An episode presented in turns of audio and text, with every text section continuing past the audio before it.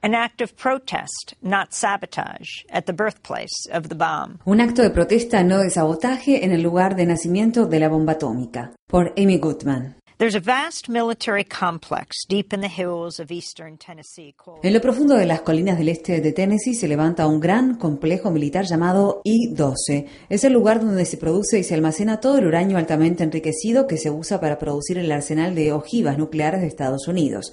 El complejo está situado en Ridge, la ciudad secreta que fue creada prácticamente de un día para el otro durante la Segunda Guerra Mundial y donde se produjo el uranio para la bomba atómica que fue lanzada sobre Hiroshima el 6 de agosto de 1945. Hoy en día, el complejo alberga cantidades de este elemento radiactivo suficientes para hacer 10.000 bombas atómicas. It was there in the pre-dawn hours of July 28, 2012. Fue allí que, poco antes del amanecer del 28 de julio de 2012, tres activistas por la paz del movimiento Plowshares, entre ellos una monja de 82 años de edad, burlaron los numerosos sistemas de seguridad de las instalaciones y llegaron al corazón del complejo, el Centro de Almacenamiento de Materiales de Uranio Altamente Enriquecido o HEUMF por su sigla en inglés. Pintaron mensajes de paz en las paredes, vertieron sangre, martillaron el concreto y fueron detenidos. A principios de este mes, un tribunal federal de apelaciones revocó su condena por sabotaje y los dejó en libertad tras dos años de cárcel. Esta es la primera vez que se revierte una condena por sabotaje a activistas de este grupo, un momento histórico para el movimiento por el desarme nuclear. Plowshares es un movimiento que deriva su nombre del versículo 2.4 del libro de Isaías en la Biblia que instruye, convertirán sus espadas en rejas de arado y sus lanzas en hoces, no alzará espada nación contra nación, ni se adiestrarán más para la guerra.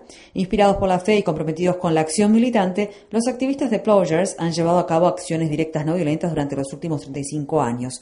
Acceden a instalaciones militares de máxima seguridad y dañan con martillos armas de guerra, sea que se trate de aviones de combate o depósitos de misiles, o, como en este caso más reciente, el complejo que enriquece y almacena uranio para la producción de bombas.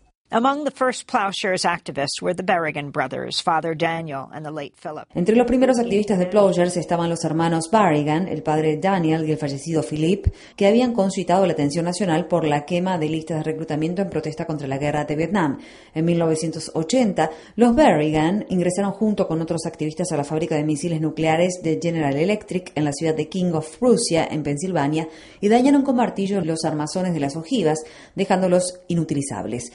Por esta y muchas otras acciones posteriores fueron varias veces a la cárcel. Decenas de protestas similares por el desarme se han producido en todo el mundo desde entonces. The protesters who gained entry into the ultra-secure Y-12 complex were an unlikely trio. Los activistas que lograron entrar en el complejo ultraseguro I-12 conforman un trío muy especial. La hermana, Megan Rice, una monja católica, Michael Valley, un veterano de la guerra de Vietnam que se volvió activista católico por la paz, y Greg Borgehead Obed, un ex oficial del ejército de Estados Unidos, ahora pintor de casas y activista por la paz.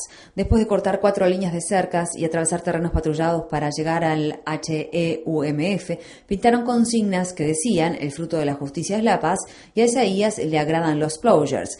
Como en acciones anteriores, el grupo acuñó un nombre para sí mismo, Transform Now Plowshares, transformar ahora las espadas en arados en español. Le pregunté a la hermana Megan qué significaba. Why have we spent 10 trillion dollars in 70 years when that could have been used? ¿Por qué hemos gastado en este lugar 10 billones de dólares en 70 años cuando ese dinero podría haber sido utilizado para transformar no solamente Estados Unidos, sino el mundo en una alternativa para una vida mejor? En su lugar hacemos algo que nunca podrá usarse, nunca debería usarse, que probablemente nunca se use a menos que queramos destruir el planeta. Used Unless we want to destroy the planet. The secure breach sent shockwaves through the national security. La falla de seguridad generó conmoción en los organismos de seguridad nacional, en especial en el Departamento de Energía, que está a cargo del I-12 en el este de Tennessee. Si bien los tres activistas de Transform Now Plowshares enfrentaban cargos federales de sabotaje y hasta 30 años de prisión, durante el juicio permanecieron en libertad bajo fianza y libres de asistir a las audiencias del Congreso impulsadas por su acto de desobediencia civil, que The New York Times calificó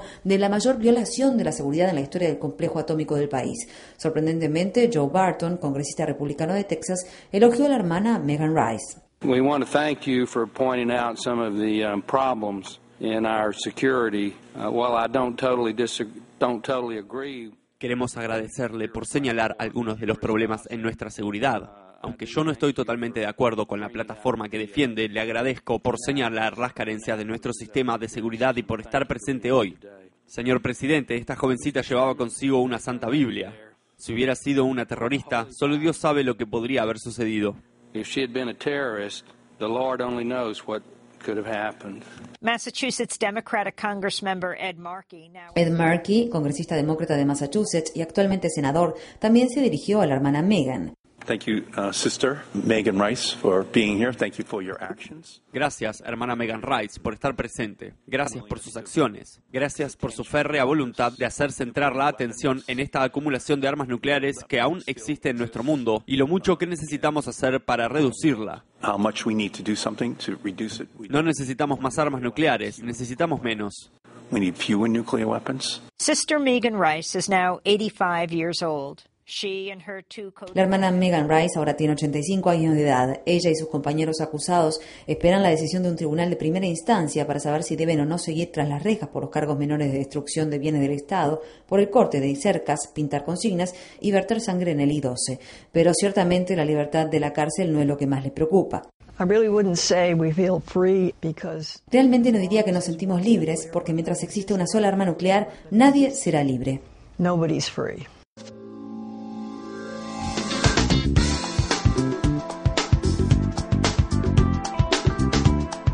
Este año, Democracy Now! en español, el informativo independiente de Guerra y Paz, cumple 10 años de transmisión. Únete a la celebración y envíanos a través de las redes sociales un autorretrato desde la región donde escuchas nuestro programa.